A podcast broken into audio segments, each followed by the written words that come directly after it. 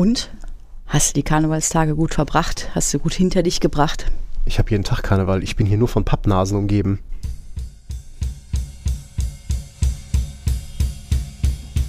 Bitte korrigieren Sie das ganz schnell. Ich sage es nochmal ganz schnell. Ich muss hier arbeiten. Ich kann es mir nicht leisten, ständig auf irgendeinen Scheiß zu warten, den die IT nicht auf die Reihe kriegt.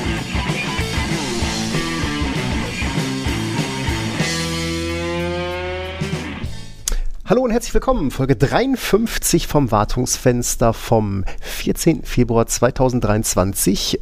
Nee, 2024. Ja, 24. Mit mir dabei mein Funke-Mariechen. Die Claudia.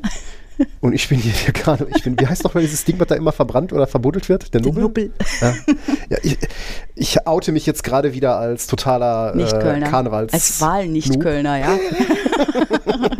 ja. Wir wurden ja, letzte Woche wurden wir auch gefragt, was da eigentlich äh, beim Reisdorf oben über der Tür hing. Das hast du gar nicht mitbekommen, ne?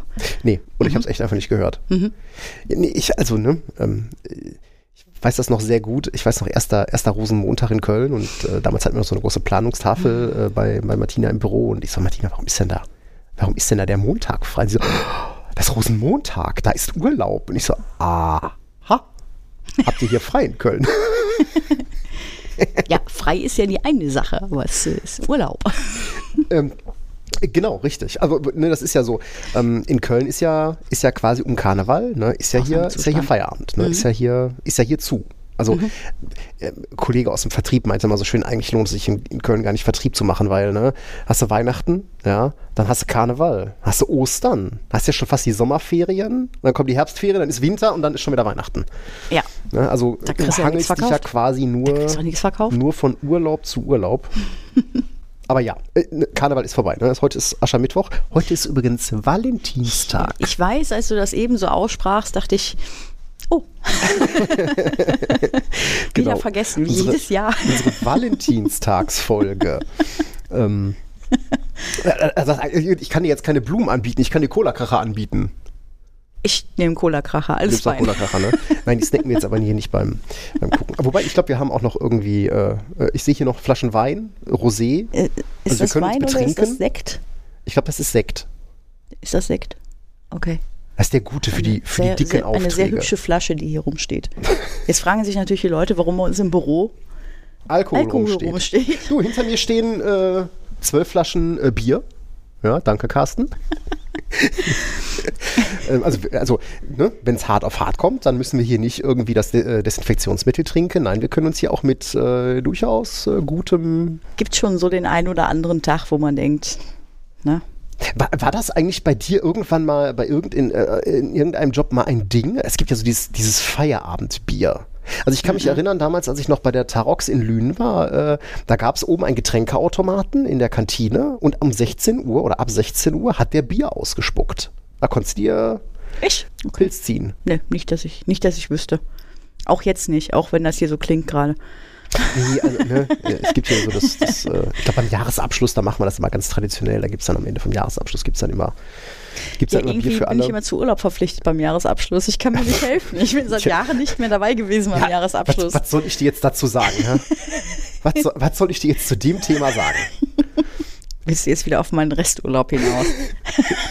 Moment, du bist doch so im Minustag ins, neue Jahr gestartet. Das war ein Versehen, das war ein Versehen. Das war ein Versehen. Wie oft habe ich dir letztes Jahr gesagt, wir, wir, könnten jetzt ja mal die alten Folgen durchhören vom letzten Jahr, wie oft wir eingestiegen sind. Ah, die Frau Urlauberin ist wieder da. Sei und doch mal froh. Immerhin schiebe ich jetzt nicht mehr diese Welle an Resturlaubstagen genau, vor mir her. ich jetzt vor mir her. Ich bin mit neun Tagen plus in dieses Jahr gestartet. Was? Wie hast du denn das gemacht? Ich weiß es nicht. Ich dachte, du planst das immer so minutiös Anfang, Anfang des Jahres. Ja, muss ich ja. Als äh, ne? Familienvater ja, ja. bin ich ja auf gewisse. Ja, aber wie kommt man denn da mit neun Tagen plus raus aus dem Das Jahr? weiß ich nicht.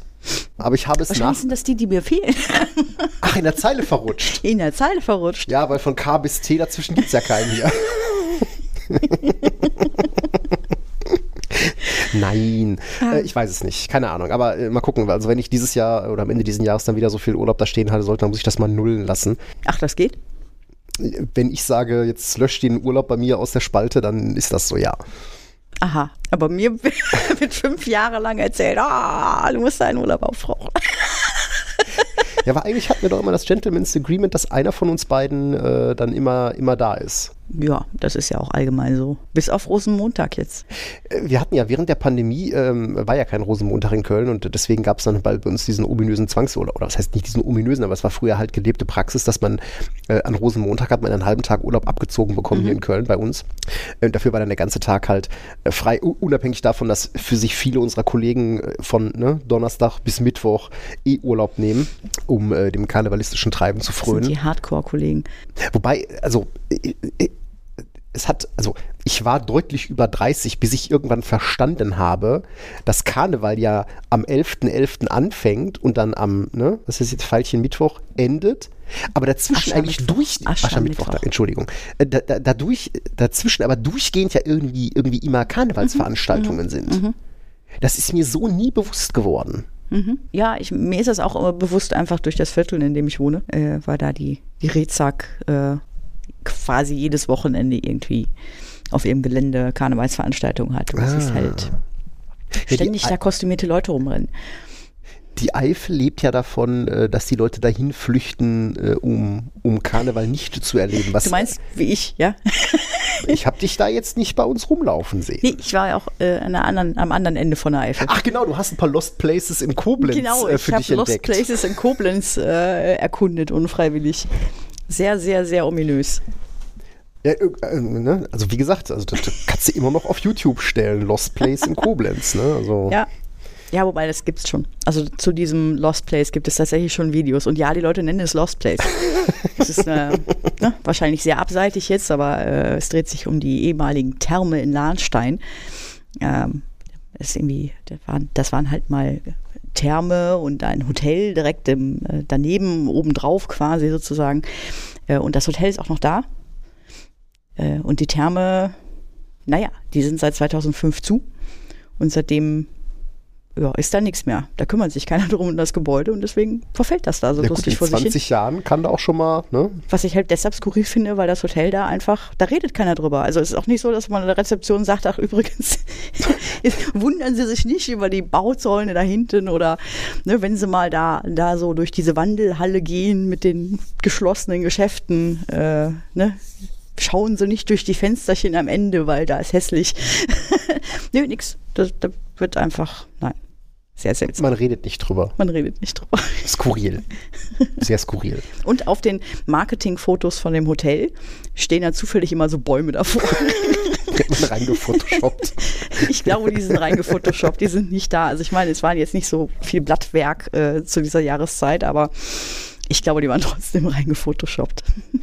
Ja, aber gut. Ne, wir schweifen ab. Wir, wir, schweifen ab. Ja, nee, das ist ja, das ist ja äh, ne, Konzept dieses Podcasts. Äh, äh, quasi abzuschweifen. Ähm, ja, wie, also ne, Karneval, also meine Töchter äh, machen hier so Karnevalstanz, also mhm. auch ich musste dann, hatte ich glaube ich beim letzten Mal schon erzählt, so eine Kinderkarnevalssitzung da, da mitmachen. Ähm, äh, das macht man natürlich den, den Töchtern zu lieb. Ich kann da selber halt äh, quasi gar nichts mit anfangen. Meine Frau war dann auch irgendwie äh, am Samstagabend mit einer Freundin feiern äh, im Dorfsaal. Ne? Ähm, ich habe dann Dead Ops gehabt. Ähm, äh, nee, also ich, ich habe da einfach keine, keine Connection zu. Mhm. Ähm, es geht gar nicht mal darum, dass man sich da, also nein, mir erschließt sich dieses Konzept irgendwie, äh, irgendwie nee. nicht. Ähm, mhm. Aber wenn, wenn da andere Leute Spaß dran haben, umso besser, viel Spaß dabei. Ähm, äh, alles gut. Sei ihnen gegönnt. Ja, genau. Ähm, hatte ich wenigstens, also ich meine, gestern war ja dann eh so ein, so ein gestern auf Montag, ne? Ähm, ich meine, wir waren jetzt auch nicht auf Zügen, weil meine Töchter sind, ja, die sind langsam zu alt für Bem äh, eine Bömmungsfang und äh, mein, mein kurzer, ähm, ja. Gibt's das? Zu alt für Kamelle? Wenn sie Full-Size-Snickers werfen würden, würde ich ja sagen, ist mir egal, da stelle ich mich da hin und fange die auf. Das Problem ist nur, ähm, also wir haben das ja sehr häufig mitgemacht, als wir noch in Leverkusen gewohnt haben, ging ja dann der, der Schleuscher Zug relativ nah bei uns vorbei. Das heißt, ähm, und das war gegen Ende des Zuges. Das heißt, da haben sie dann eh alles von den Wagen geschmissen, um die Wagen leer zu machen. Mhm. Was dann aber regelmäßig dazu führte, dass wir quasi mit Müllsäcken mit Süßigkeiten nach Hause kamen. Und das Problem ist, natürlich ist da auch mal ein Full-Size-Snickers dabei oder eine Tafel Schokolade. Alles gut, aber es ist eine Menge Schrott bei, was dann wieder keiner isst. Also gehst du am Jahresende hin und schmeißt kubikmeterweise nicht gegessene Süßigkeiten weg. Ja, aber ähm, es sind ähm, nicht nur Süßigkeiten, habe ich jetzt äh, mit. Äh mit der Familie, wir haben ja auch kleine Kinder in der Familie und dann sind wir natürlich auch irgendwie am, am Zug gewesen, mhm. kurz, irgendwie Stündchen oder so. Und äh, die haben ja alles Mögliche, werfen die ja da, ne? Ja. So Kopftücher und Taschentücher. Putzschwämme und so, so Beutelchen mit, mit äh, Samen für, für Gartenkresse. Ah, praktisch. Ja, wahrscheinlich, aber schon so, du nimmst das dann, du hebst das auf und denkst, hä? Ja, also wenn sie also bei uns auf dem Dorf mal praktische Sachen werfen sollten, dann hätten sie irgendwas gegen Wühlmäuse werfen sollen. Mit denen habe ich nämlich gerade wieder Beef im Garten. Ähm, ich bin jetzt auf technische, technische Lösungen umgestiegen. Äh, sind sie angekommen? Ja, sind angekommen. Ich habe sie im Garten verteilt. Das ist natürlich ein mhm. herrliches Geräusch, wenn du dann auf der Terrasse steht und dann macht es aus verschiedenen Ecken vom Garten immer so bzzz, bzzz.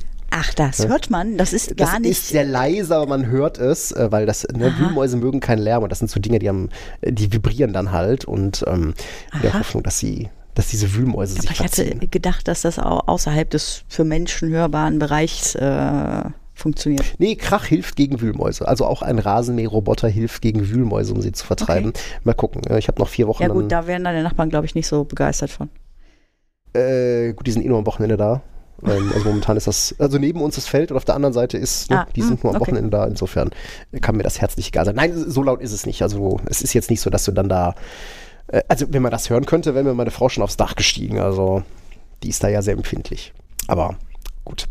Ähm, äh, auch schön, äh, äh einer unserer Kunden äh, hat ja hier so mit Land- und Baumaschinen, ne? Und äh, nachdem ich lange drumherum äh, getänzelt bin und rumgeschlichen bin, habe ich mir jetzt am Wochenende den Landwirtschaftssimulator 2023 geklickt, um dann festzustellen, dass unser Kunde zwar mit zwei Fahrzeugen vertreten ist, aber warum zum kann ich da keinen Trecker von denen fahren? Äh, du wolltest einen bestimmten Trecker von denen fahren. Fasttrack halt. Sagen. Ja. Das kannst du den Kunden auch sagen. Ja, muss ich machen hier, ne? Sander, warum kann ich da keinen Fasttrack fahren? Ich frage mir das an. anrufen. Ich kann den Durchfall raus. Wir haben eine Telefonliste. Ich kann den Durchfall raussuchen. ja, das müssen wir mal hier auf Ebene der Geschäftsführer mal diskutieren. Ja, bin ich sehr dafür. Zeichnest du das auf? Darf ich mir das anhören? Darf ich dabei sein? Gibt's Popcorn? Wahrscheinlich läuft der direkt los und hängt das in England ganz hoch auf. Ansonsten ja, muss ich sagen, ist das, also ähm, so Ackerflügen ist schon ja? Das kann man schon Zeit mit verbringen. Okay. Ne? Das ist, äh, ähm, ja, wie soll ich sagen? Ja, das, äh, mach doch, ist dir gegönnt. Ich habe jetzt keine Zeit fürs Meeting, ich muss jetzt mein Weizen ernten gehen. aber bist du nicht multitaskingfähig? Nein, ganz, ganz schlecht. ähm, aber es ist ja durchaus auch da, ne? Landwirtschaftssimulator. Ich habe das ja ich verfolge das ja schon seit vielen Jahren und ich habe am Anfang immer ein bisschen diesen, diesen Hype darum belächelt und es gibt ja ganze Foren dazu, ne, in, denen, okay. äh, in denen man sich verlieren kann. Also ähm, ich behaupte auch, ne, du kennst ja diese Verrückten mit ihren äh, Flugsimulatoren oder äh, Formel 1 äh, ja. Simulatoren. Ich behaupte, es gibt Leute, die haben eine Traktorkabine in ihrem Wohnzimmer stehen, um dann Acker zu flügen oder so. Okay. Also ich habe noch nie bewusst e besonderes Equipment dafür wahrgenommen, aber also im Gegensatz zu zum Beispiel Flugsimulatoren, wo du ja so, ne, so Steuerrad und sowas ähm, äh, kaufen kannst für einen PC. Ja, also aber, ist auf jeden Fall. Ja. Ist schon, ist schon, ist schon ganz nett irgendwie. ich gönne dir sowas. Wir kommen jetzt mal zu den Themen. 15 Minuten sind rum, ohne dass wir ein IT-nahes Thema hatten. Wobei äh, moderne Landwirtschaft ist ja durchaus, äh, durchaus IT-lastig oder kann durchaus IT-lastig sein. Ja, solange das nicht auf Windows-Server läuft. Warum? Ich habe gehört, da gibt es doch jetzt dann hier, ne? Windows Server 2025. Kommt ja, bald gibt's raus. bald, ne? Gibt, gibt's ja. bald. Äh, wurde auch tatsächlich ja schon letztes Jahr auf der Ignite vorgestellt, das ist lange her. Wobei ich weiß nicht, ich glaube, da hieß er noch wie Next, ne? Ja, da hieß er noch, der hieß auch bis vor kurzem noch wie Next. Also ich glaube 2025 ist erst irgendwie so letzte Woche rausgeploppt, der Name. Aber müssen wir dann jetzt echt noch ein Jahr warten oder wird das wieder so ein Ding, Nein, was in, in Herbst 2024 ja, kommt ja, und dann korrekt. 2025 heißt? Also er ist ah. ange, angekündigt, also ein Insider-Bild kriegst du jetzt schon. Hm? Ne? Das heißt, angucken äh, kann man das schon. Und der soll wahrscheinlich im Herbst verfügbar sein. Ja, herrlich. Ja, herrlich. Das heißt, man sollte so auch jetzt schon aufhören, 2019. Ich meine, ne, also 2012 haben wir jetzt ja gerade bei den allermeisten Kunden hoffentlich abgelöst. Ne? 2016er willst du jetzt, also solltest du jetzt schon nicht mehr neu deployen, ja, ja. aber spätestens wenn er 2025 raus ist, solltest du ja aufhören, eigentlich 2019er zu mhm. deployen. Mhm. Ne? Mhm. Wie war denn so dein Gefühl bei zwischen, wenn du mal denkst, zwischen 2016, 2019, 2022? Hattest du auch das Gefühl, dass es einfach immer das Gleiche, nur irgendwie, in, pff, ja. Nee, gar nicht. Gar nee. nicht. Also, ähm, wenn ich überlege, so von äh, 2008 auf, ähm, nehmen wir mal 2008 R2 auf 212 oder 212 R2 oder ja, überhaupt, ne? Server 2008 irgendwas 212, ein Riesensprung. Riesensprung. Also, Riesensprung. natürlich von der GUI her, Klar. von den Features, bla bla bla, ne? Ähnlich zwei 16 ähm, oder 2012 zu 2016 ja, auch, auch, ein nennenswerter Sprung. Ja. von 2016 zu 2019, das war schon eher so, okay, da hat sich jetzt nicht so viel geändert und von 2019 genau. auf 2022 noch weniger. Ja, das meine ich doch. Äh, da wollte halt, ich ja drauf hinaus. Genau, wo du es halt mhm. zum Beispiel merkst, da, das äh, habe ich auch durch die Bank beobachtet, 2016, da sind beim Patchen die Pest. Die sind die Pest, ist ja, fürchterlich. Die brauchen ewig zum Installieren von mhm, Updates und mhm. hin und her. Mhm. 2019er ist äh, entspannt. 2022 äh, ganz ehrlich, also da merkst du, das ist ordentlich abgehangen. Ja, ja, ja, ne? ja. Ja, ja, das, das ist ordentlich abgehangen, das Zeug. Von den dreien irgendwie, ich sag mal, es fühlt sich leaner an. Genau, als, ja. Äh, oh, auf jeden Fall. Auf jeden mhm. Fall. Ja, du hast hier ne, keine, keine Internet Explorer Altlasten. äh, ich glaube, es ist einfach alles besser geworden ab dem Zeitpunkt, als die Internet Explorer nicht mehr, nicht mehr also, mitgenommen haben. Also es ist ja mittlerweile echt, also ich empfinde das als ein echtes Problem. Ähm, wir haben ja zum Beispiel äh, durchaus noch Wartungshost beim Kunden ähm, mit 216. Naja, klar, da kannst du dann Edge nochmal nachschieben oder so. Ähm, mhm. Aber so standardmäßig ist dann so dieses, okay, warum ist schon dieses Internet Explorer-Icon ja, da? Ne? Da. Ähm, ja. Weil ganz ehrlich, ganz viele Dinge funktionieren ja mit dem IE auch einfach nicht mehr. Richtig, ne? richtig. Und ähm, nee, 2022, das ist momentan so der Windows-Server, wo ich sage, jo, das ist mhm. rock solid, das mhm. kannst du deployen, ohne dass du da irgendwie ähm, groß Sorgen haben musst, dass irgendwas nicht geht. Der fühlt mhm. sich snappy an. Mhm. Ähm, das Ding ist echt gut abgehangen. Ja, ne? auf jeden ich Fall. gehe davon aus, dass 2025, ähm, weil es ja auch dann wie 2022 auf, eher auf einem Windows 11 Kern ne, basiert. Mhm. Ja, ja, ist sogar von der Bildnummer her. Genau. Äh, das wird wahrscheinlich Dasselbe. ähnlich, mhm.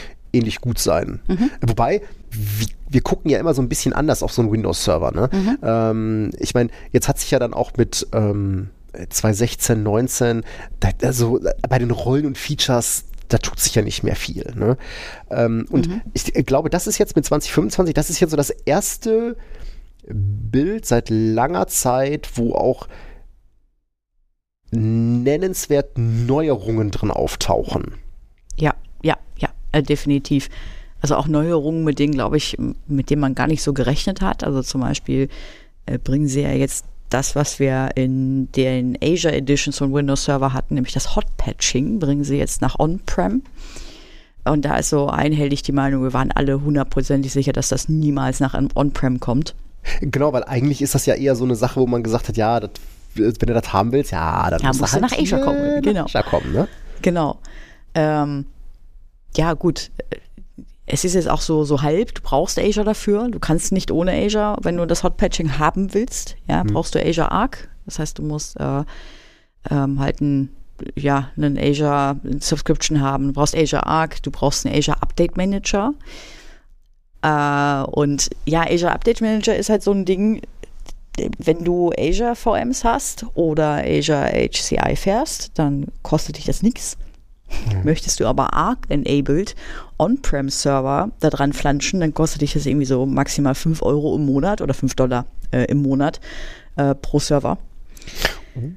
Ja, das heißt, es kostet dann halt Geld, wenn du das Hot-Patching haben willst. So, und jetzt ist natürlich, okay, was ist mit Hot Patching gemeint? Äh, ja, es liest sich erstmal erstmal super cool, ne? So, du kannst Updates installieren und musst danach die Kiste nicht neu starten. Und dann sagen alle so, yay! Ja, super. wobei, das, das finde ich total. Ich endlich mal meine Sicherheitsupdates der letzten drei Jahre ja, das finde ich, ja, das find ich total spannend, weil warum ist Neustarten für die Leute so ein Drama? Also jetzt mal ernsthaft. Ja, ja ich weiß das ich kann, auch nicht. Ich, ich kann mich an Zeiten erinnern, da haben sie sich alle einen runtergeholt auf ihre 937 Tage Uptime, ja, von irgendwelchen Hobeln. Ähm, äh, wenn nee, ich heute eine Kiste mhm. sehe, die länger als 30 Tage gelaufen ist, denke ich mir so, okay, Alter, du hast nicht gepatcht. Ja, aber ich glaube, hier geht es auch darum, dass du, je nachdem, was für eine Umgebung hast, was für eine Anwendung das ist, die da draufläuft, äh, brauchst du halt eine Downtime, die sich möglicherweise aus Unternehmensgründen nicht sofort realisieren lässt. Wenn du aber eine Zero-Day-Lücke hast, dann möchtest du deine Sicherheitsupdates nicht morgen oder übermorgen installieren, sondern jetzt. So, und dafür ist es, glaube ich, gedacht und dafür finde ich es ehrlich gesagt auch sinnvoll. Ja, aber ich halte das, also. Wenn das so eine kritische Anwendung ist, kann man darüber streiten, warum sie denn nicht redundant ausgelegt ist. Auf das jeden Fall. Wollte ich gerade sagen, das wäre jetzt mein Argument Ja, gewesen, weil richtig. wenn das so ein Drama ist, eine Kiste neu zu starten, dann muss ich mir halt andere Maßnahmen überlegen, wie Clustering oder sonst irgendwas. Ja, aber du weißt es doch selber, wie viele, äh, das äh, kennen wir auch von Kunden äh, teilweise, ähm, das ist eine gewisse Erwartungshaltung dann auch vom, vom Unternehmen teilweise. Ne, weil Hm. bislang, äh, ne, wenn, wenn der Admin halt mal angefangen hat, sich für Windows-Updates, für den Neustart, sonntags hinzusetzen, damit das keiner mitbekommt und Ja, das keinen da stört. hast du ja dann die ja, Anwender dann hast du die verzogen. Scheinreis, dann hast du die Anwender verzogen. Ja, aber bei wie vielen ist das der Fall? Bei viel zu vielen ist das ja, der Fall. stimmt wohl. Das stimmt. Ne? Und lieber, lieber so, ne? dann kannst du dann hier Hotpatching, kannst du Security Updates sofort installieren und musst dann auch nicht drei Tage warten. Und dann, äh, ja, Security Patches, ähm, was ist mit .NET Security Sachen? nee, .NET Security Sachen, ich glaube, die ganzen .NET Produkt Updates und sowas, die sind nicht im Hotpatching Scope drin. Das heißt, die kannst du nur regulär, regulär Mhm. Also installieren. normale Soweit, kumulative Updates auch. ja, genau. Okay, Und du musst halt, ähm, es gibt dann immer so Baseline-Patches, äh, alle drei Monate kommen die wohl. So genau habe ich es mir ehrlich gesagt gar nicht angeguckt, aber alle drei Monate gibt es Baseline-Patches, ähm, die du installieren musst, um halt weiterhin die, ähm, sag mal, die Hot-Patch-Updates zu bekommen. Äh, und da brauchst du auch einen Neustart. So, wenn ich es richtig verstanden habe. Ja gut, jetzt hört sich Hotpatching ja ziemlich geil an, aber mit äh, diesen ganzen Zusatzinformationen äh, bin ich jetzt ein bisschen ernüchtert. Ja, aber man kann sich ja auch denken, ne, was läuft meistens auf so einem Windows-Server? Irgendein Drittanbieterprodukt. Ja, das kann auch Lücken haben und das ist garantiert nicht irgendwie äh, Hotpatch-fähig. Also insofern, ja, es ist halt so ein mittleres Feature. Mir persönlich wäre das keine 5 Dollar im Monat wert. Nö. Sind wir uns einig? ne? Ja, und dann äh, war ja da auch äh, ganz dick drin Next Generation Active Directory and Meinst SMB. Next Generation Active Directory in SMB. Meinst du, sie haben mal die Nicklichkeiten in der GUI äh, repariert? Nein. Irgendwie glaube ich nicht. Ne? Ich glaube auch, wenn man so an Dinge denkt wie das Active Directory Verwaltungscenter, was ich für maximal drei Sachen überhaupt jemals benutzt habe in meinem Leben, nämlich Fine-Grained Password Policies. Ja. Aktivierung des AD-Papierkorbs, weil, ne, so. Und das dritte, ich habe auch schon mal was mit, mit Claims gebaut, aber am Ende passte das nicht so auf mein Szenario und habe es deshalb wieder zurückgebaut. Genau. Aber genau für diese zwei Sachen, nämlich die äh, ersten, die du genannt hast, benutze ich das und für alles andere nicht. Ja, Claims haben mich ja immer so ein bisschen enttäuscht, weil du da irgendwie an Stellen, wo du gerne eine Gruppe benutzen möchtest, User benutzen musst und das fand ich Ja. Claims ist aber auch was, das ist auch wieder gut gedacht, aber das ist dann wieder mit so vielen Möglichkeiten belegt, dass du das Genau. ähm, äh, tatsächlich nicht, ähm, nicht vernünftig benutzen kannst. Mhm. Aber tatsächlich bekommen wir einen neuen ähm, äh, Functional Level für Forest und Yay. Domain. Endlich. Wir waren in 2019 enttäuscht, wir waren in 22 enttäuscht. Oh, immer noch kein neuer DFL, FFL. Ja, wobei au- auch da wieder ähm, äh, räumen sie ja nicht mit ähm, so richtig altem Scheiß in Active Directory auf, ähm, äh, sondern, naja, sie haben also, glaube ich, so ein paar, ähm, paar Internas ähm, mal, mal aufgeräumt, so ein paar äh, Reglementierungen für so die ganz, ganz, ganz, ganz, ganz großen Umgebungen mal, mal, ähm, mal aufgeräumt, ja. Ja, ich habe jetzt auch keine Details darüber gefunden, was dieses äh, Functional Level dann beinhaltet. Ich hatte irgendwo mal was gelesen, aber da ging es dann auch ähm, darum, so mit Replikationszeiten und äh, Anzahl von Objekten und hin und her. Also ich befürchte, das ist nichts, was jetzt irgendwie äh, die allermeisten unserer Kunden tangiert. Äh, Was auch die allermeisten unserer Kunden nicht tangieren wird, ist, dass sie jetzt äh, NUMA-Support haben und mehr als 64 Kerne unterstützen auf Domain-Controllern. Äh, ja. Nein. So, Ähm, ne, die Frage ist dann auch wieder, an, an welcher Also Stelle. es geht konkret um Active Directory hier Ja, an der Stelle. Ne? Also ich will nicht nur, ich rede nicht allgemein von Windows Server 2025, sondern von Active Directory ist jetzt plötzlich multicore-fähig. Und ich denke mir so. Ja, aber das, das, kann ja, das kann ja dann wirklich nur Umgebungen betreffen, wo du mit exorbitant großen AD-Datenbanken rumhantierst. Ja? Also, dass sowas wie Numa dann da überhaupt ein, ein, ein Thema ist. Ne? ähm. ich, habe, ich habe gelacht. Ich habe herzlich gelacht, als ich das gelesen habe, weil ich kann mir nicht vorstellen, wo? Also Kannst du das vorstellen? Das einzige Produkt, was mir jetzt spontan einfällt, was mit Numa umgehen kann, das äh, ist SQL-Server? SQL-Server. Ich glaube, Exchange juckt das bedingt. Hm. Ist der Exchange Numa aware?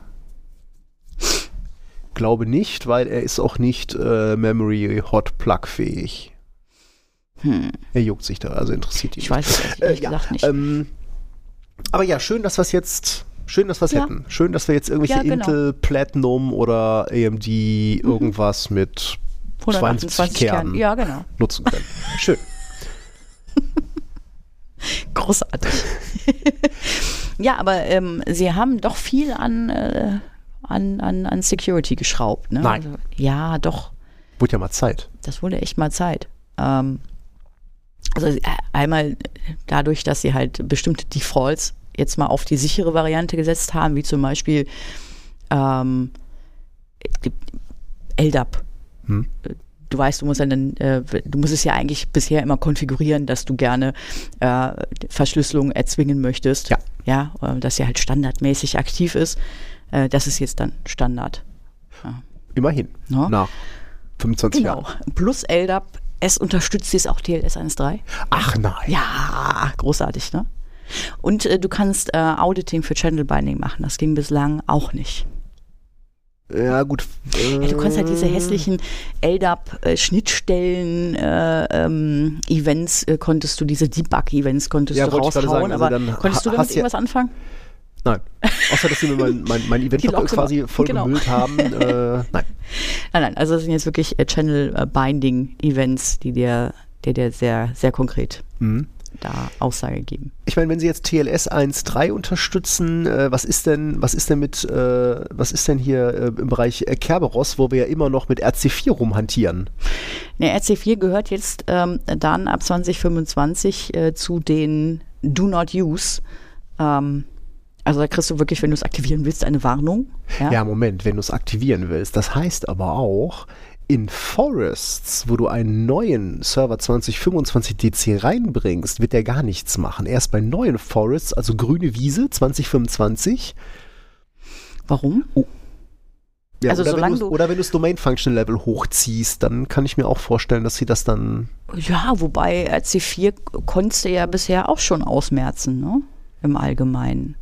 Also es gab immer, es gibt immer, immer mh, mm, Dinge, die man, die man wissen muss. Es gibt auch Dinge, in die man reinläuft, äh, wo RC4 verwendet wird. Also zum Beispiel, wenn du einen Forest hast mit mehreren Domänen und der Trust dazwischen, selbst innerhalb eines Forests, solange du da nicht sagst, der kann AES, wird er nicht AES machen. Mhm.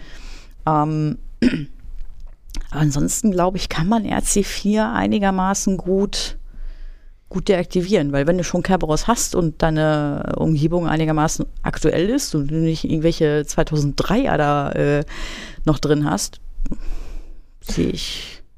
Also die können keine IS, ne? 2003, das mhm. nur so gesagt. Die können aber RC4 dann noch. Und jetzt SHA 256 und 384 fürs genau, Hashing. die sind neu. Ne? Wir haben ja AES bisher, AES 128. Ja, Blockcipher, genau. Äh, ja, genau, und SHA ist fürs Hashing. Genau, hm? genau. Ähm, äh, und 3, 384, ne? Ja, gut, okay, das, äh, ja. Ja, klar. Und wenn du es brauchst, dann kannst du RC4 auch immer noch aktivieren. Also es ist dir nicht verboten, RC4 zu, äh, zu aktivieren. Ähm, ist dir irgendeine Richtlinie bekannt, hier Stick oder sonst irgendwas, die sagen, muss RC4 ausknipsen? Du stellst ja Fragen. Ja, ich weiß, dafür bestimmt. bin ich hier. bestimmt, bestimmt steht das in der Richtlinie. Ja, ich meine, den Protected Users ist RC4 verboten. Mit welcher, mit welchem, mit welcher Windows-Version sind die Protected User reingekommen? 2.12? 12 R2. 12 mhm. R2, ne? Mhm. Ja, guck mal, da wussten sie schon, RC4 ist Kacke. Ja. ja. ja. da haben sie auch nicht gerade erst angefangen mit Kerberos in äh, 2.12 R2. Mhm. Ja. Was haben wir denn, was haben wir hier noch? Äh, verbesserte Sicherheit für vertrauliche Attribute. Als ich das gelesen habe, dachte ich, oh, haben sie jetzt endlich mal die Prä-Windows 2000 Kompatibilitätsgruppe abgeschafft? Nein. Nein, nein, nein. Ähm, bezieht sich einfach, also äh, erläuternd. Ja. Diese Gruppe darf einige Attribute lesen, äh, in allen möglichen AD-Objekten, die halt sensibel sind. Ne? So Passwordless Change, Password Not Required, so ein Flag, den man da haben kann.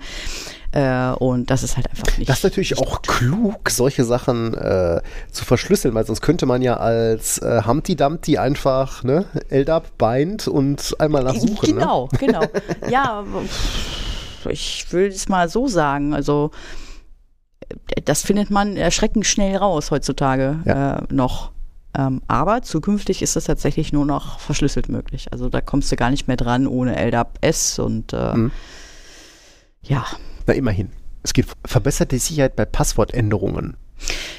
Ähm, ja, genau. Äh, äh, du hast, äh, wenn du dein Passwort änderst, da gibt es verschiedene Methoden. Ganz ehrlich, im Detail bin ich da auch nicht drin.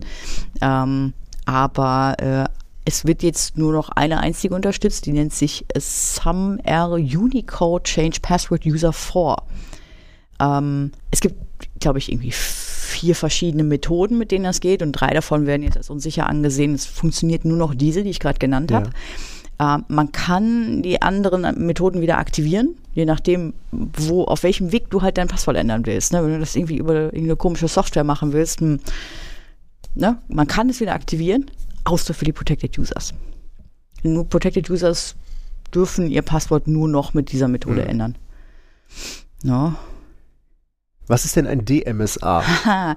ich bin mir noch nicht ganz sicher, was dieser DMSA, also sie hatten ja ursprünglich, hatten sie ja den ähm, äh, Managed Service Account, einfach MSA, ja. und dann kamen sie rum mit dem Group Managed Service Account, mhm. aber der Unterschied war, dass du eine Gruppe angeben konntest, die dieses diesen Account verwenden durfte und nicht nur ein. Principal konnte eine Gruppe sein, ja. Dieses Principal konnte dann eine Gruppe sein. Beim ursprünglichen konnte das keine Gruppe mhm. sein. Deswegen Group Managed Service Account. Äh, und der DMSA ist der Delegated Managed Service Account. Ah, versuchen Sie da ihr, Ihre äh, Kerberos Delegations irgendwie hübscher zu machen? Ah, ich, hm, hoffentlich. Ähm, ja, das ist ja manchmal ein bisschen Peter. Also gerade wenn du so domänenübergreifend oder Forest innerhalb eines Forests mit Immer. GMSAs ist Immer. irgendwie, irgendwie hässlich. Also ich äh, habe ähm, ja morgen noch einen, einen lustigen, ich versuche ja morgen mal unseren äh, Zepzester nochmal zum ja, Fliegen zu kriegen ja, ja, in einem äh, Multi-Domain-Forest, mhm. weil mir schwant nämlich, ähm, dass wir genau das Problem haben, dass der, mhm. weil der GMSA in einer äh, Subdomäne lebt, er mhm eine Kiste in einer Route nicht so richtig bespielen darf. Aber da mhm. sind, wir morgen, sind wir morgen schlauer. Ja, äh, der DMSA jedenfalls, äh, das hat irgendwas mit, den, mit der Authentifizierung von diesem Managed Service Account zu tun. Mhm. Und ich glaube, äh, ich habe so einen Satz gelesen wie, ihr setzt nicht mehr auf Passworte. Der, also vom, vom ersten Erscheinen von Group Managed Service Accounts in 2012 R2 bis breite Nutzung also. äh, sind ja so zwölf Jahre vergangen. was ist, was ist deine. Der Managed Service Account, den gibt es ja schon noch länger, den gibt es ja seit 2008. Was ist deine Schätzung? Wie lange wird es dauern, äh, bis wir das in der Praxis sehen? Den DMSA? Ja. Also ich würde sagen. Zehn Jahre, 15 Ich glaube, Jahre. ich würde mich da äh, direkt mal dran begeben, mir das anzugucken. Ich bin ja auch ein großer Fan, äh, überall GMSAs äh, rauszurollen, genau, wo es auch nur irgendwie geht. Jedes Mal die Reaktion Diskussion äh, von Entwicklern über das Gleiche. Hä? Was ist das denn? Was ist das denn? ja, sorry. Nein, wir wollen nicht, äh, ne? Nicht alle über einen Kamm scheren, aber es ist sehr, sehr häufig die Reaktion so, nee, haben wir noch nie gemacht, das geht auch nicht. Ich so, warum nicht? Ja, äh, nee, aber ich so, aber es ist nur ein SQL-Server. Machen Sie denn da, was ist denn SQL-Server? Das wird offiziell unterstützt. Ja, haben wir noch nie gemacht. Ich sage, dann versuchen Sie es doch einfach mal. Ich stelle Ihnen den bereit, ich sage Ihnen, wie Sie den einsetzen und dann gucken wir mal. Ja. Hm, äh, hm. Immer dieses neumodische Warum ist das mein Zeug. Job? Warum ist das mein Job? Immer dieses neumodische Zeug. Ähm, ja, aber sehr, sehr spannendes Feature fand ich. Also äh, Windows 11 bekommt auch noch in dem zu ganzen Zusammenhang, mhm. bekommt Windows 11 jetzt nämlich auch noch was, nämlich ah. ein eigenes KDC. Das richtig gehört. Auf Windows 11, auf Clients bekommt es ein eigenes KDC. Und natürlich auf Windows Server Ja. wird es ein eigenes KNC geben, und zwar für lokale User. Damit du bei einer lokalen User-Anmeldung Kerberos verwenden kannst. Ah, weil das wäre ja typischerweise etwas, was dann NTLM ist. Korrekt. Ah, ich weiß nicht, wir haben das, glaube ich, nicht so genau gesagt, aber ähm, mit dem neuen Windows Server Release äh, hat Microsoft nochmal deutlich gemacht, dass sie NTLM wirklich, wirklich, wirklich loswerden wollen. Ja, nur dann sollten sie auch wirklich, wirklich, wirklich mal an ihren eigenen Rollen, die sie mitliefern, arbeiten. Und Du denkst jetzt auch wieder am NPS, oder? Ja, ich denke an natürlich. NPS, sofort an NPS. Ich bin sehr gespannt, ob es den überhaupt noch gibt in 2025. ja, da hatten sie ja in 2019, glaube ich, schon gesagt, der ist deprecated und äh, might be removed in future Windows Server Releases. Ich meine, seit, seit 2019 baut das Ding auch nicht mehr anständig äh, die Firewall-Regeln, die man braucht Ja. bei der Installation. Hm. Also offensichtlich kein gepflegtes Feature mehr. Ja, aber das ist bei so vielen Sachen da der Fall. Ne? Auch dieses ganze, äh, das ganze Certificate-Service-Geraffel. ne? Das ist alles, ja. alles Pain in the Ass. Das ist alles äh, alt und ranzig. Ähm, Und durch was für Reifen du springen musst, um das so einigermaßen sicher zu bauen. ja, Das ist fürchterlich. Ne? Ja. Da bin ich auch mal gespannt, ob es da vielleicht auch ein Facelift gibt. Aber äh, zurück zu ne, lokale User, KDC auf Windows 11 für lokale User und IACAP. Hast du schon mal von IACAP gehört? nee. Was ist das denn? Äh, IACAP äh, steht für Initial and Pass-Through Authentication Using Kerberos. Das erlaubt Kerberos lokal auf einem Computer, auch wenn kein DC erreichbar ist. Das heißt, du siehst einen Server, aber dein DC ist nicht erreichbar. Ja. Ähm, du möchtest dich an den Server anmelden. Kann kein Kerberos zustande kommen, weil ich selber ja beim DC mir kein Ticket holen kann. Genau. Es funktioniert durch einen, ja, ich nenne es mal KDC-Proxy auf dem Server dann. Wenn du mit dem Server reden kannst, dann kann der Server mit dem DC reden und holt dieses Kerberos-Ticket für dich. Das heißt, Achso, das, Moment, das funktioniert aber dann auch nur, der Client erreicht den DC nicht, der DC selber läuft, aber der Server kann den DC erreichen. Ja, ja. Das ist ja so immer dieses typische Problem. Eigentlich will, also ich, ne, ich habe ja direkt wieder so ein Netzwerk im Tiering. Du willst ja deine Clients eigentlich gar nicht so direkt mit den DCs reden ja, lassen. aber das ne? finde ich ja genau deshalb besonders interessant. Dann kannst du ja auch endlich diese ganzen, vielleicht kannst du dann sogar diese ganzen üseligen RPC-Ports dann mal endlich zumachen in Richtung Domain-Controller und so. Das fände ich Mhm. ein Traum. Also da möchte ich mir, das möchte ich mir gerne, gerne näher angucken. oh ja. Ähm, IACAP, ne, also erlaubt Kerberos, wenn kein Ja. DC erreichbar ist. Ein Fun Fact.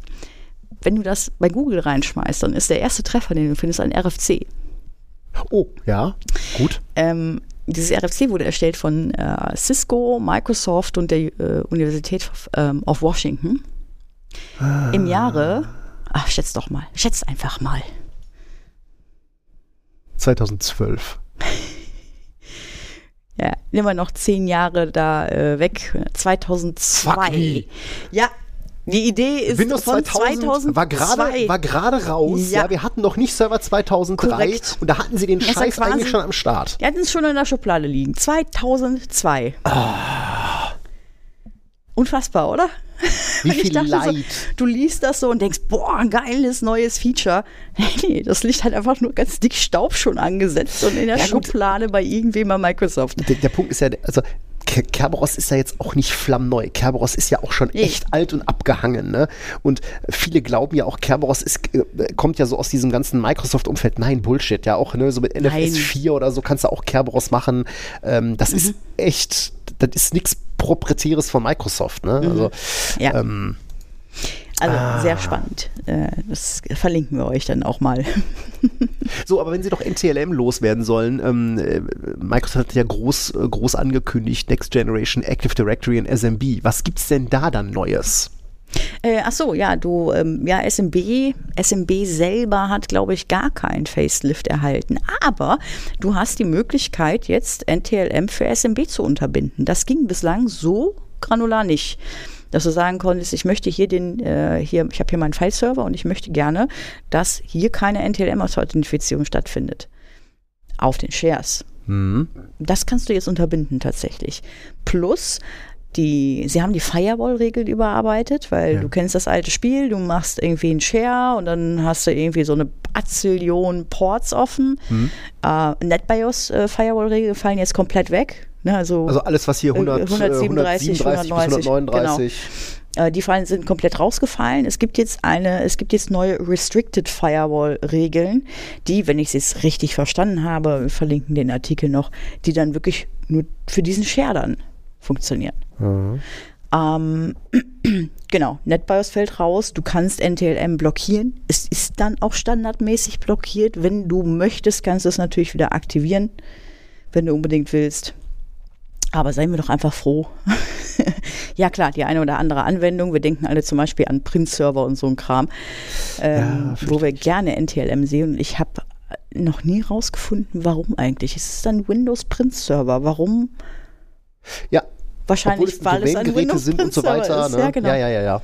Ja, wobei da, da hört man ja auch so ähm, aus diversen Ecken, dass Microsoft diesen ganzen Treibergeraffel da jetzt mhm. den Stecker ziehen will. Ja. Also dass es da halt nur noch einen, Unified äh, Driver gibt und ähm, dieses ganze, jeder Hersteller bringt seine eigenen Treiber mit, dass da langsam mal dann der Stecker mhm. gezogen wird. Mhm. Ist auch viel besser, ne? Drucken ist eh doof. Ja, jedenfalls, ne, NTLM soll, soll weg. Es soll wirklich weg.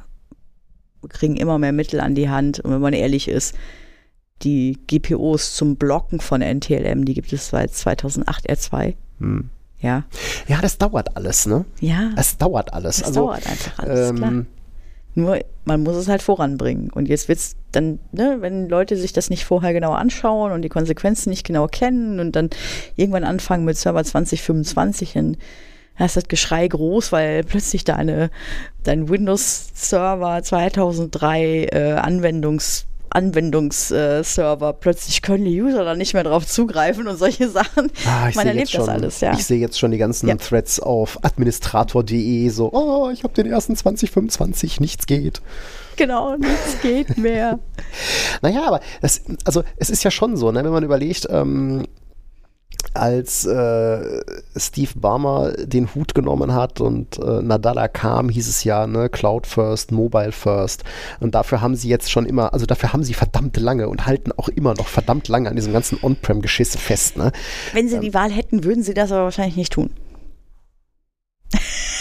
Das ist eine interessante Frage. ähm, ich glaube, solange sie eine so, so große installierte Basis haben, kommen mhm. sie gar nicht drum rum. Mhm. Also da kannst du ja auch nicht von heute auf morgen sagen, nee, machen wir nicht mehr. Ja. Und wir haben das von euch gekauft. Ja, machen wir aber nicht mehr. ja, ähm. ja, aber äh, wenn die Kunden dem Ganzen offener wären, aber ganz ehrlich, ich, wie viele Kunden kennst du, die sagen, käme für die überhaupt nicht in Frage, irgendwie so 100% in Asia betreiben? Das ist eine sehr interessante, das ist eine sehr interessante Frage, eine sehr schöne Überleitung ähm, zu, unserem, äh, zu unserem nächsten Thema. Denn ähm, jetzt hat Microsoft ja eine durchaus nennenswerte installierte On-Premise-Basis. Ja? Mhm. Und ähm, wenn Sie ein Interesse daran haben, Cloud First, ja, mhm.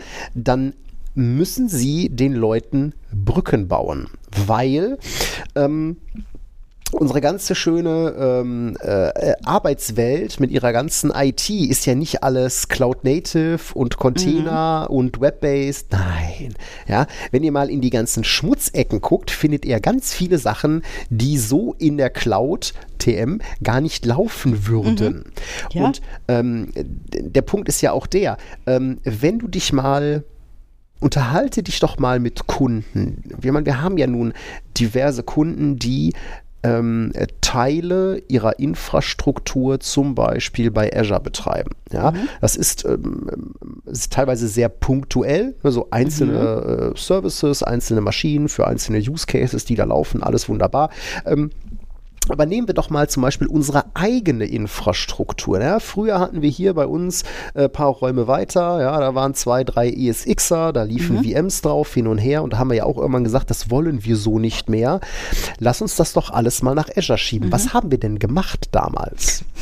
Lift and Shift. Genau, ne? neu aufgesetzt. Genau, wir haben ja. einfach äh, äh, Infrastructure as a Service. Wir haben quasi in Azure das nachgebaut, mhm.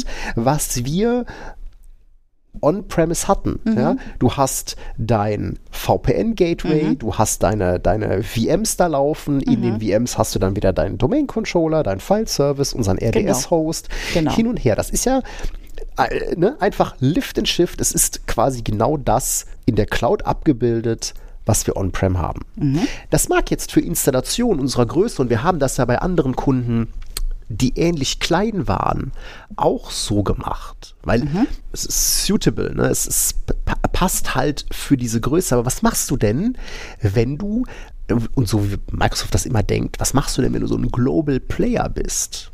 Mhm. Ja.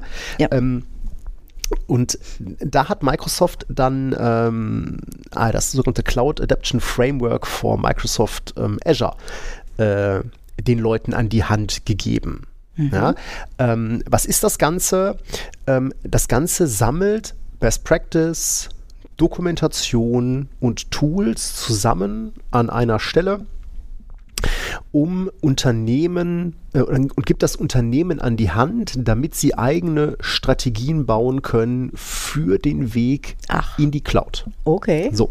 Ähm, weil ne, es macht ja keinen Sinn, dass jeder immer bei Null anfängt. Und gerade was dieses ganze Thema Best Practices angeht oder zum Beispiel auch Tools, ähm, äh, ne, entweder hast du einen Dienstleister an der Hand, der das ein paar Mal gemacht hat, ne, mhm. ne, oder der Hersteller sagt, okay, ich sammle das mal alles zusammen und stelle euch das mal, ähm, das mal zur Verfügung. Und das ist ein komplettes Framework, welches ähm, auch durchaus verschiedene Szenarien ähm, äh, berücksichtigt, ähm, wie Unternehmen Workloads in die Cloud verlagern. Und da reden wir auch durchaus von HPC, wir reden von SAP, wir reden von VDI, wir reden aber auch von mhm, Hybrid- und mhm. Multi-Cloud-Setups, also wenn Unternehmen nur einzelne Teile ihrer Infrastruktur dann in Azure abbilden.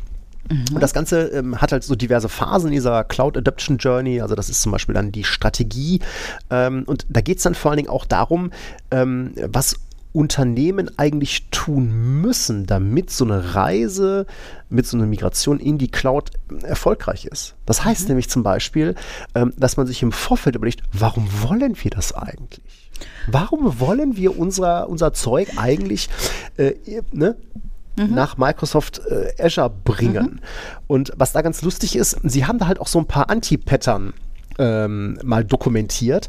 Ähm, das ist nämlich zum Beispiel die Migration in die Cloud ohne konkrete Ziele. Also ja. warum in die Cloud? Ja, ja weil es jeder macht. Ja, ja, ja, ja. ja? Mhm. Äh, ne, was sind denn die konkreten Ziele dahinter? Ja, wir wollen Geld sparen. Okay, wenn das dein Ziel ist, dann hat das aber Einfluss auf verschiedene andere mhm. Dinge. Mhm.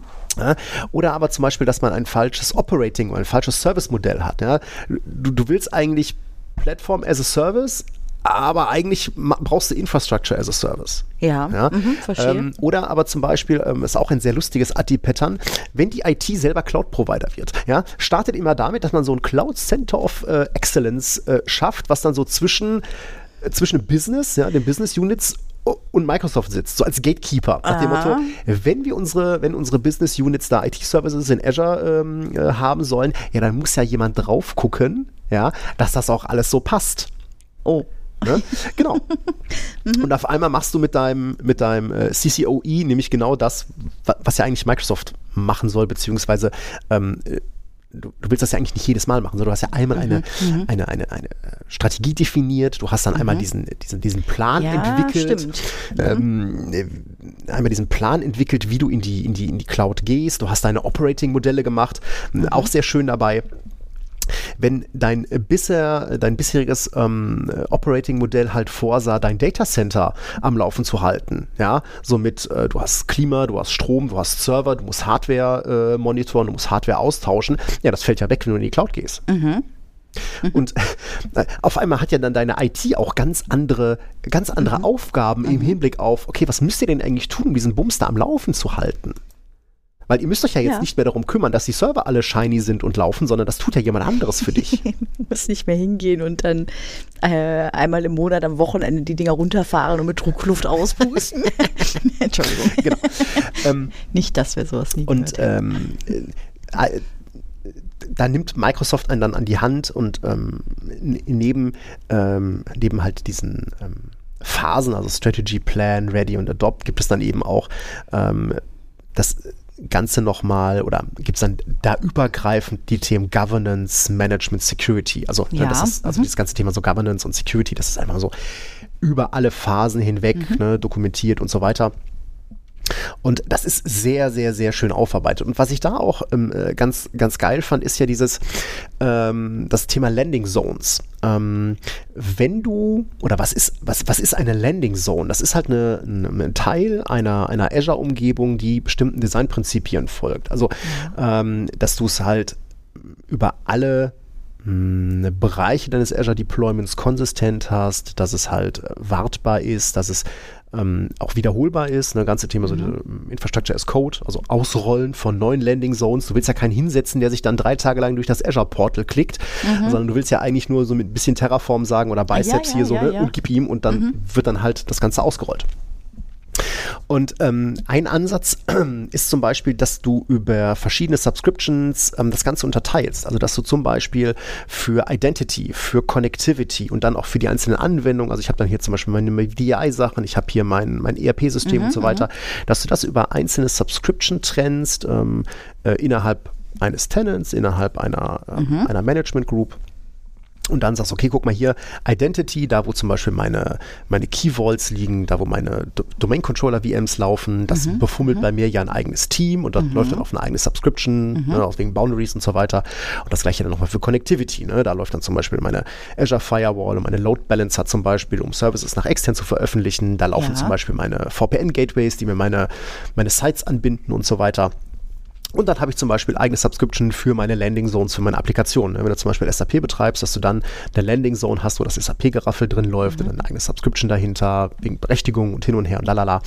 Und ähm, das haben sie sehr, sehr, sehr, sehr schön ähm, äh, rausgearbeitet und äh, geben dir da auch ganz, ganz konkret dann auch ähm, an die Hand, wie du sowas hochziehst. Ja, das ja. ist natürlich für Kunden interessant, die das oder für Unternehmen interessant, die das selber für sich machen wollen, aber natürlich auch ähm, für die Dienstleister wie uns interessant, weil sie eben einen Baukasten an die Hand mhm. bekommen. Ja, total äh, ne? interessant. Ne? Und ja. du klickst das nicht für jeden Kunden zusammen, mhm. sondern du kannst sagen, okay, mhm. guck mal hier, ne, so könnte man das hochziehen. Und mhm. ähm, das mag sich jetzt wahnsinnig aufgebläht anhören, aber dumm daher gesagt, wenn du das einmal runtergebrochen hast, ja, ja äh, in, in ein bisschen Code, dann klickst du nicht drei Wochen lang in einem, äh, in einem Azure Portal rum, sondern du rollst das einmal ja. aus mhm. ja, äh, und hast das dann fertig und machst das mhm. auf Knopfdruck wieder.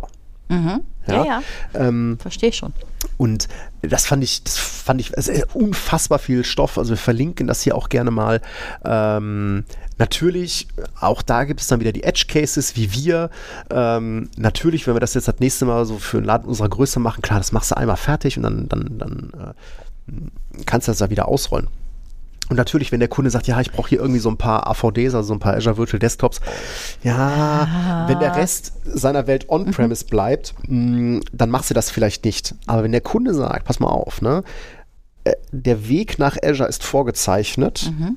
dann ist das genau der richtige Punkt, mhm. ähm, wo man halt durchgehen kann, um das halt zu begleiten. Spannend. Bekommt natürlich jetzt auch nochmal äh, ein bisschen. Ein bisschen, ein bisschen Fahrt bei der gegenwärtigen Situation wird Asia wahrscheinlich noch mal ein bisschen interessanter für den einen oder anderen. Ähm, VMware-Kunden. ja gut, äh, äh, ne? jetzt ist es ja ganz offiziell, jetzt haben sie ja wirklich auch dann den, den Free Hypervisor komplett eingestampft. Ja, es ist tatsächlich gestern, ja, ja. gestern in einem offiziellen KB-Artikel, der sich sehr, sehr, sehr zähneknirschend gelesen hat. Also, äh, sag, also total subjektiv auch geschrieben. Äh, es gibt da halt so abgesetzt diesen Einsatz, ne? Regrettably, there is currently no substitute ja, product. Regrettably, ja, also in einem offiziellen Artikel zu schreiben, ja, tut uns leid, aber ne, ist jetzt weg, weil Broadcom wollte das so. Ja, gut, die Frage ist, ja. wen betrifft das wirklich? Ne? Also den Free Hypervisor, ja, klar. den hast du zu Hause halt, aber ich glaube, da hast du mit Proxbox dann doch ein ganz gutes Substitut. Ähm, ja, aber ist halt ne, so eine Community-Sache und äh, ja, zeigt auch nochmal ganz deutlich, was Broadcom so vorhat. Ja. Und ich mein, sie, hätten, sie hätten ja auch für den Free Hypervisor eine Subscription mit 0 Euro machen können. Mhm. Ja, also das wäre ja, ja, aber nee. Klar, nein. Nein, wollen sie mhm. nicht. Thema vorbei. Ähm, jetzt haben wir auch schon Mitte, Mitte Februar. Das heißt, jetzt kommt ja auch in das ganze Thema äh, nochmal Fahrt rein. Mhm. Also hier so Partner-Mails dürften wahrscheinlich die meisten durch sein. Ähm, Yves Senfer von der Comdivision hat heute, hatte ich auf LinkedIn gesehen und auf Twitter habe ich es gesehen, nochmal gesagt, hold on, Leute, ne? äh, gebt euch selber noch ein bisschen Zeit, auch wenn ihr jetzt irgendwie ganz dringend Zeug verlängern müsst. Wartet ab, weil es wird wohl Trade-in und Promo-Programme geben, äh, um Perpetual-Lizenzen in Subscriptions umzuwandeln. Also Broadcom hat schon vor, dass auch wenn du noch ähm, Perpetual-Lizenzen hast, die noch ein bisschen länger laufen, dir einen Anreiz zu geben, jetzt schon in das mm. Subscription-Programm zu kommen. Ja, das ist klar. Ne? Also, äh, dieser, das ist klar. Dieser vergiftete Apfel äh, müsst ihr euch überlegen, ob ihr da reinbeißen wollt. Äh, ich bin auf jeden Fall nicht da. Ich kann mir, also ich kann mir gar nicht vorstellen, dass das irgendwer interessant findet.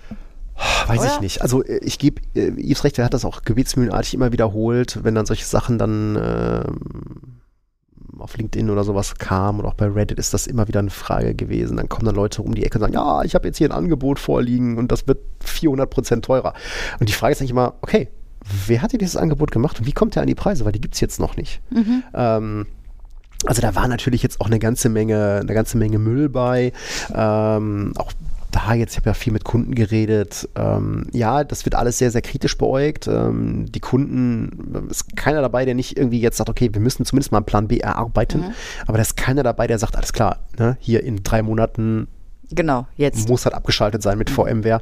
Also die allermeisten werden mit hoher Wahrscheinlichkeit den Weg gehen, mindestens ein Jahr das Ganze zu verlängern, um vielleicht sogar drei und sich dann zu gucken, okay, mhm. wohin, wohin geht die Reise. Äh, Yves hat das auch nochmal sehr schön gesagt. Also die Kunden, die bisher halt sowas wie Essentials genutzt haben, Essentials Plus genutzt haben oder ähm, ich glaube, er sagte es etwas allgemeiner Kunden, die halt nicht Visa, nicht äh, Araya und sowas genutzt haben, die finden sich auch in diesem neuen Lizenzmodell einfach nicht wieder. Und ja, mhm. das ist möglicherweise auch einfach so ähm, äh, gewollt.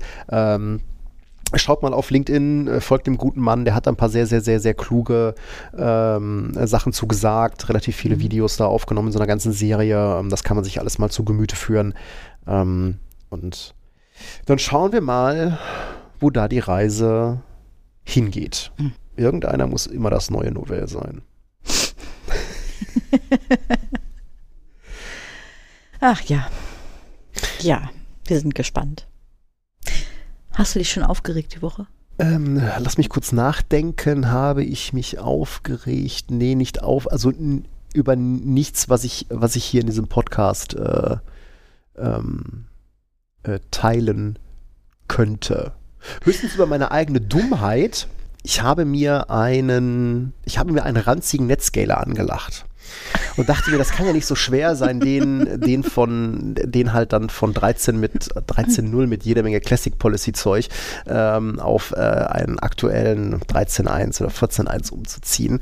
Und beim ähm, näheren Hingucken und ähm, ich mache das dann immer so, dass ich mir dann diese ganze NSConf dann mal nehme mhm. und dann äh, fange ich halt an, also die einzelnen ähm, Services mal rauszukopieren. Also alles, was immer zur Veröffentlichung eines bestimmten Services gehört, also die Serverdefinition, die Load Balancing Virtual Server und so weiter, das kopiere ich mir dann immer in eine gesamte Textfile, habe das dann so unterteilt und kann das dann auch immer so serviceweise umziehen und mir dämmerte dann spätestens nach dem dritten und vierten Service, dass so dieser Dreckskiste so unfassbar viel mehr läuft, als ich eigentlich gedacht habe. Ähm, ja, hätte ich mich einfach mal dumm gestellt. War das die Freitagsgeschichte? Äh, ja. Mhm. Egal, jetzt muss ich da durch. Ja, jetzt musst du da durch. Jetzt muss ich da durch. Äh, aber ähm, aber Freitag Letz, war doch auch. Letzte Woche, ja? genau, letzte ja. Woche Freitag hatte der liebe Falk äh, ja nochmal einen Einblick in sein, äh, in sein Proxmox Homelab gegeben und hat äh, uns, äh, vor allem wir Leuten ja einen, einen, einen schönen Einblick nochmal in Proxmox gegeben. Das hat er schon mal gemacht. Ähm, das war jetzt die zweite Runde für alle Nachzügler, auch mich. Ne? Äh, diesmal konnte ich ähm, konnte nicht dran teilnehmen. Also vielen Dank auch nochmal dafür und äh, hatte, glaube ich, angekündigt, das auch auf Wunsch nochmal noch mal zu machen. Also das ist schon, das ist schon alles ganz spaßig. Ne? Also wenn ihr das mal einer äh, zeigt, der sich damit auskennt und da auch dann mal auf die ähm, äh, auf die Unterschiede dann zu VMware oder zu anderen Sachen eingeht, mhm. äh, kann ich jedem nur sagen. Ähm, und ja, Proxmox ist ist definitiv eine Alternative. Also ne, wenn mhm. du jetzt mhm. sagst, du suchst eine Alternative zu VMware, dann hast du da Nutanix oder dann hast du dann, also Nutanix mit AHV, ne, du hast Hyper-V und ja, dann hast du, ich sag mal, generell die KVM-basierten Hypervisor, wie es AHV ja einer ist. Mhm. Du kannst natürlich dann auch äh, dann, ne, Red Hat, naja, der OpenShift, nein, ja, ja, nein.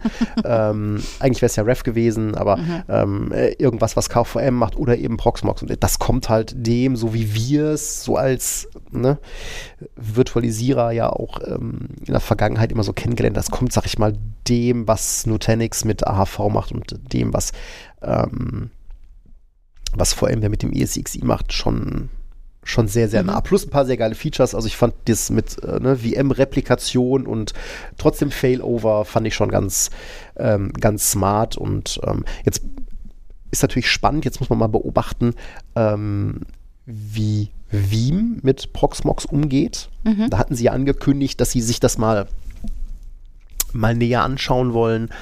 Ähm, der Proxmox Backup Server macht auf jeden Fall auch schon mal einen sehr, sehr runden Eindruck. Mhm. Und ähm, nö, das hat, äh, das war, das war ein ganz netter, ein ganz netter Einblick. Vielen Dank dafür.